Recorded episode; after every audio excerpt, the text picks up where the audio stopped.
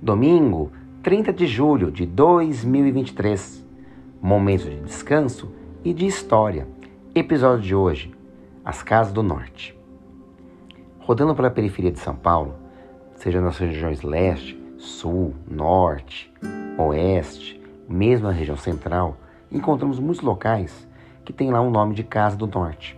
Locais com produtos tipicamente do Nordeste brasileiro, como farinhas de Sergipe, de Pernambuco, da Bahia, né? Aquela típica de mandioca, mais fininha, mais grossa, né? A rapadura, saborizada do Piauí ou mesmo de outros estados, aquele refrigerante de caju, a cajuína, né? Tradicional no Maranhão, no Ceará e um patrimônio cultural de Teresina, né? Entre outros produtos muito comuns Aquele caldo de mocotó, hum, só de pensar, muito bom, né? Essas casas, na sua maioria, são mantidas por descendentes do, da região Nordeste, né? Mas o nome Casa do Norte vem de uma questão muito mais antiga. Até o início do século passado, o Brasil não tinha divisão nas suas regiões como nós temos hoje, né? Então, era, basicamente, a região Nordeste pertencia ao norte do Brasil, né? A cidade de São Paulo, inclusive, tinha na sua estação, ao lado da estação Brás, a Estação do Norte, que era a estação que ia para a região norte do Brasil, através da estrada de ferro central do Brasil. Né? Ao longo dos anos, a partir de, dos anos 40, já começa a aparecer a região Nordeste. E a atual região Nordeste está configurada como região brasileira desde 1969. Né?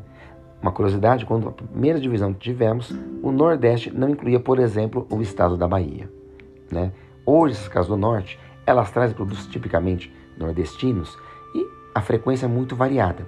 Algumas foram até gourmetizadas, um pouco mais sofisticadas para ter o turismo e os paulistanos que também gostam de uma boa comida nordestina, mas gostariam de um espaço um pouco mais aconchegante. Né?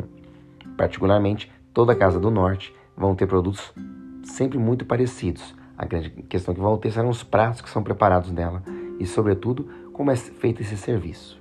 Né? Eu sempre recomendo o famoso mocotó, né? o famoso mocofava, né?